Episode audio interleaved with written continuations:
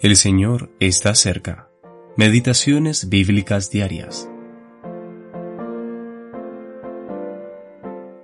Ellos le respondieron, Calla, pon la mano sobre tu boca, y vete con nosotros, para que seas nuestro Padre y sacerdote.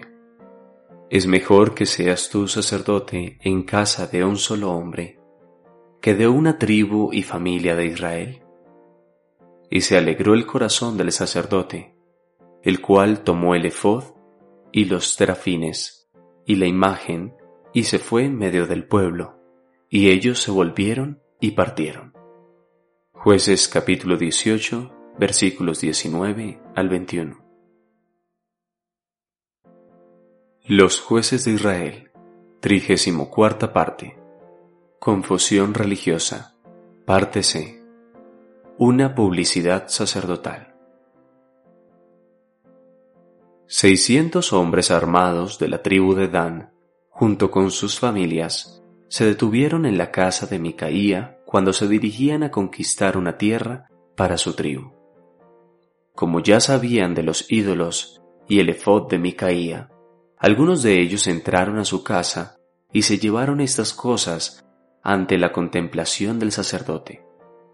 Cuando él les preguntó qué estaban haciendo, su respuesta consistió en invitarlo a irse con ellos y ser sacerdote de su tribu en lugar de serlo solo para la familia de Micaía. Feliz por la propuesta, aceptó la invitación y se fue con ellos. Qué golpe debió ser para Micaía. Él reunió algunos vecinos y comenzó a seguir a los hombres de Dan, quejándose de que le habían quitado los dioses que había hecho y a su sacerdote. ¿Qué quedaba para él? Los danitas le dijeron que se calmara, amenazándolo de muerte a él y a quienes lo acompañaron. En la actualidad, muchos líderes religiosos siguen el ejemplo del joven levita, a quien Micaía había hecho su sacerdote. Independientemente de las directivas y los ejemplos que Dios ha dado en su palabra, los hombres siguen estableciendo sus propias religiones y ordenan y contratan a sus propios líderes religiosos.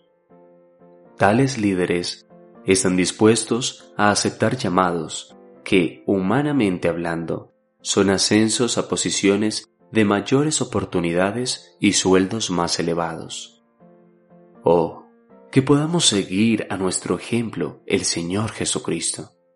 Él se humilló a sí mismo, tomando forma de siervo, y jamás buscó su propio bienestar su vida fue una vida de obediencia a la voluntad de Dios, una vida que complació y glorificó plenamente a Dios. Eugene P. Vedder Jr.